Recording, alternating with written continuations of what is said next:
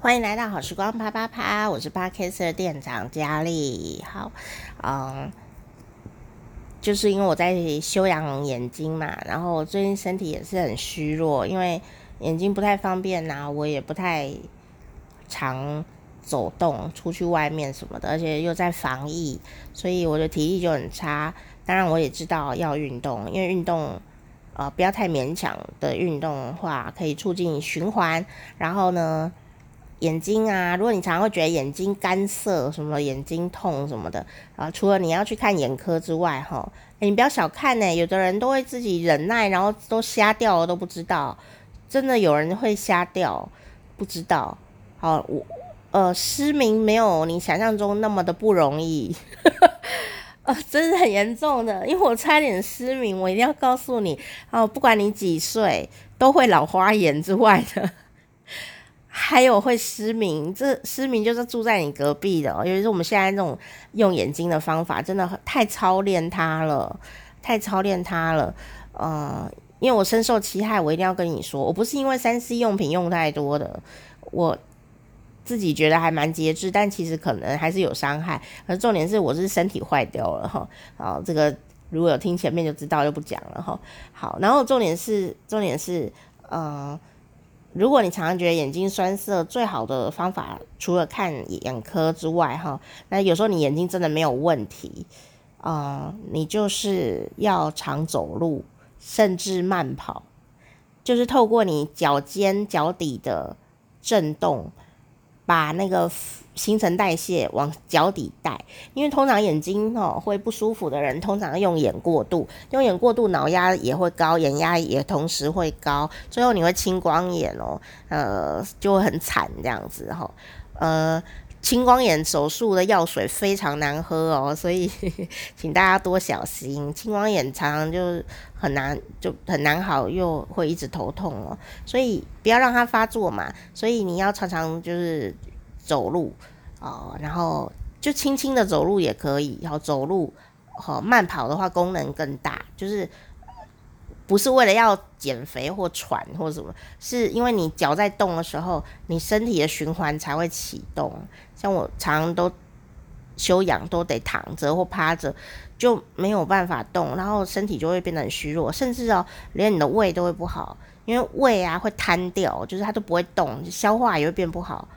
消化不好，唯一的方法就是走路，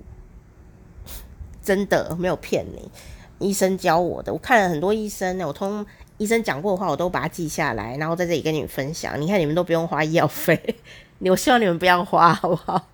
好，所以如果你常眼睛酸涩，不是一直点眼药水哦，就是 A，当然是看眼科；B，就走路或慢跑。好，那你的脑压也会释放掉，眼压也会释放掉，你会发现眼睛比较亮，而且呢比较不会头痛，哈啊，所以这个是我没有教你运动哦，我只是教你保养眼睛的方法。你说我脚底按摩可不可以？呃，有功能，但是功对眼睛的功效不大，好，因为你要靠你的体重啊的重力去。去带动，所以如果你跟我一样眼睛不太方便，或者是不方便啊跑太远啊，不方便出门，你还有一招，这也是医生教我的，就是你手扶着，然后不要跌倒，然后垫脚尖原地踏步，就垫脚尖原地踏步，然后幻想自己是跳芭蕾舞的这样子就可以了。后面那个可以不用幻想，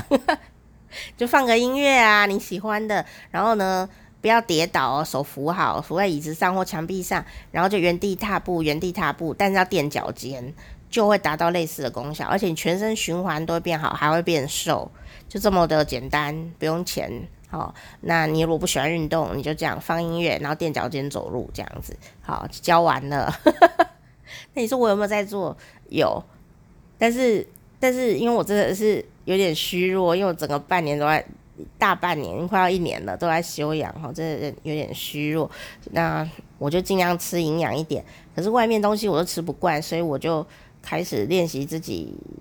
啊料理这样子。因为我本来就会做菜，可是因为眼睛看不清楚，嗯，所以我就要想呃眼睛看不清楚的料理方法，所以我每天都在想这个事。然后吃久以后就想要自己吃自己煮的东西，或者是跟家人合作做成的料理。我吃外面就有点不太习惯了，好，所以我就每天都想要自己做菜吃，这样，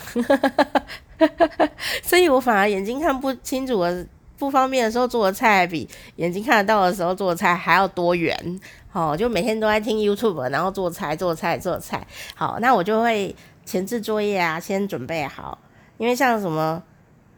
打蛋啊、剥壳啊、挑菜啊。我我没有办法挑菜，可是我可以处理它，比方说什么折叶子啊，我折豌豆的丝啊，这个不用靠眼睛，这是靠触觉的，所以我反而可以呃不用花眼睛也可以呃做的还不错这样子。那可是这些东西都要花时间，所以我一边休养就一边做这个，然后等我家人呢回来以后，我就告诉他说啊这个呢。呃，要做什么？这个要做什么？这个要做什么？然后他就会把它下锅炒一炒，然后就很快，因为前置作业会花很久的时间。好，然后下锅的时候反而是呃一两分钟，顶多十分钟的时间而已。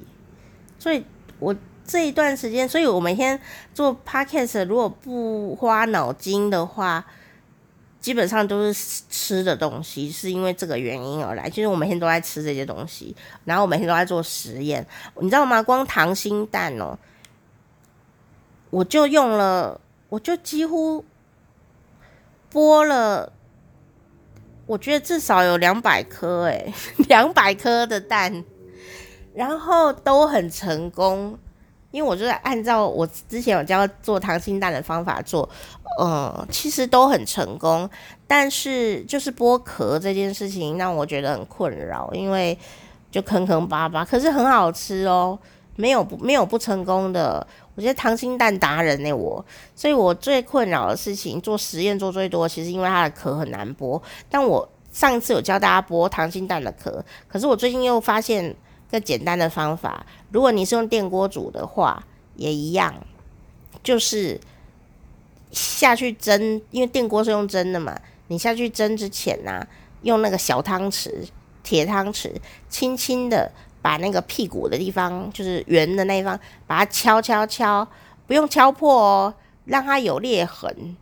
哦有。很扎实的裂痕，但它但是没有破掉这样子哈。你敲太大力会整个蛋破掉哦。你要这个很技巧性的东西，就要它真的有裂痕，但不要破这样子。然后你拿去蒸，它基本上蛋汁不会跑出来，所以这样子下去哈，一样是丢冰水嘛。然后呢，在水里剥，这很痛苦诶，因为那个水是冰的，加冰块的水，在水里剥壳。的时候一样从炖方开始剥，然后呢，在水里剥，它那个水会灌进去，就会非常好剥。所以我我最近用的方法就是这个方法，就是屁股把它打裂痕的时候，然后呢再拿去煮它或蒸它啊，然后呢起起锅的时候就直接丢冰块水，丢冰块水的时候就立刻剥它的屁股这样，然后在水里剥，让它那个水可以。冲进去那个呃蛋膜里面，这样，这是我最近呃实验了两一百颗蛋以后，最近爽爽做溏心蛋的这个剥壳方法，所以我真的都有一个一个跟大家分享的，我都真的都有做这样子啊、可是每一次做的时候，都会觉得有很多可以再改进、再改进的空间呐、而且就会很在意一些。呃，小事情这样，新的小事情，然后每一集做完 podcast 都觉得好像有东西没有跟大家讲清楚，这样，因为每次做完，我如果做一次的话，我就哦，我会了，成功，我就会把它做到熟练，做两次，做三次，然后你就会发现有些东西还可以再改进，再改进。所以其实呃 podcast 讲的都是可以真的成功的方法，可是你还是可以再改进，或继续听我们的 podcast 这样。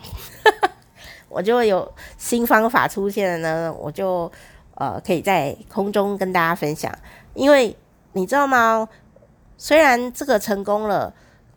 一道菜成功了，我还会再去看五六个 YouTuber 的教学频道，就是用听的。然后呢，听每个老师讲同一道菜的方法，然后我每个都去做实验，我就会发现一个最好的方法。然后我就会录那一集的 podcast，所以虽然只有十分钟，我就是花一整个下午在听 YouTube 跟做菜的实验这样。好，那我没有浪费什么食材，我就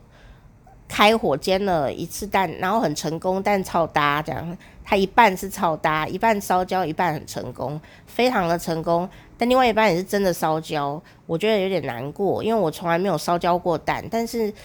该说我成功还是失败呢？我的确学到了一个方法，但我的结论就是我最近真的还是不能开火，因为